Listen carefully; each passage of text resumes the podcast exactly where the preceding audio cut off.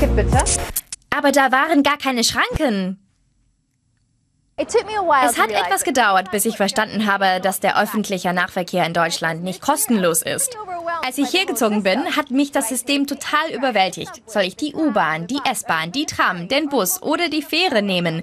Wie funktioniert der öffentliche Nahverkehr in Deutschland und welche Rolle spielt er im Alltag der Deutschen? Das schauen wir uns jetzt mal an. Deutschland ist eine Autonation und international bekannt für Marken, zum Beispiel Mercedes, BMW und Porsche. Aber auch in Deutschland nutzen immer mehr Menschen die öffentlichen Verkehrsmittel, insbesondere in Städten. Fangen wir direkt mal mit einem kleinen Überblick an, wie der Nahverkehr in Berlin funktioniert. Es gibt die S-Bahn, die U-Bahn und Trams und Busse, die auf der Straße fahren. Dass es in den Bahnhöfen keine Schranken gibt, ist für viele verwirrend. Das System basiert auf Vertrauen, aber missbraucht es nicht.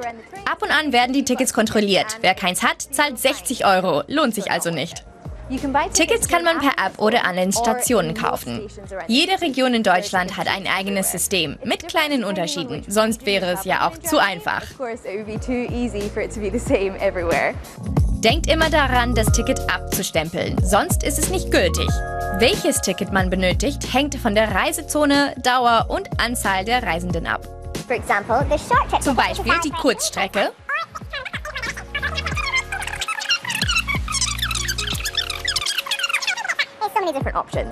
Easy. Die meisten Leute in Berlin, die ich kenne, haben überhaupt kein Auto, weil es viel einfacher mit den öffentlichen ist. Außerdem hängt man mit dem Auto oft im Stau fest oder findet keinen Parkplatz. Abgesehen davon freut sich die Umwelt. Es gibt keine Ausrede, die öffentlichen Verkehrsmittel in Berlin nicht zu nutzen. Sie sind überall zugänglich. Das ist Stefan Karsten, Zukunftsforscher. Wie wichtig ist der öffentliche Nahverkehr für die deutsche Kultur? Wir sind natürlich eine Autonation. Es wird aber einiges getan, um den öffentlichen Nahverkehr zu stärken. Heutzutage versteht man, dass er inklusiver, sozialer und nachhaltiger ist. Die Idee hinter der europäischen Stadt ist, sich im öffentlichen Raum zu bewegen und nicht das Auto irgendwo für 23 Stunden zu parken. Es geht darum, gemeinsam in Cafés und Restaurants zu sitzen und sich auszutauschen. Und der öffentliche Nahverkehr macht genau das möglich. Zum Schluss treffen wir eine Person, die uns von A nach B bringt. Ich treffe Cinquettas Shirley Jones. Sie fährt die U-Bahn in Berlin und liebt ihren Job. Das erste Mal in den Tunnel reinfahren war eine ganz tolle Erfahrung in dieses Dunkle, überall ein paar Lichter, die Signale, die Geräusche von den Zügen. Es ist schon sehr angenehm. Es ist sehr toll. Spaß. Ja. Aber gibt es auch dann Stress mit dem Job?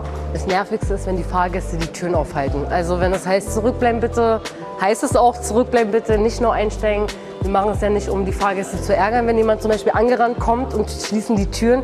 Es geht darum, wir haben ja Fahrzeiten einzuhalten. Und wir fahren bis am Endbahnhof vielleicht auch mal auf die Toilette. Und ähm, das sind dann die Minuten, die uns dann fehlen.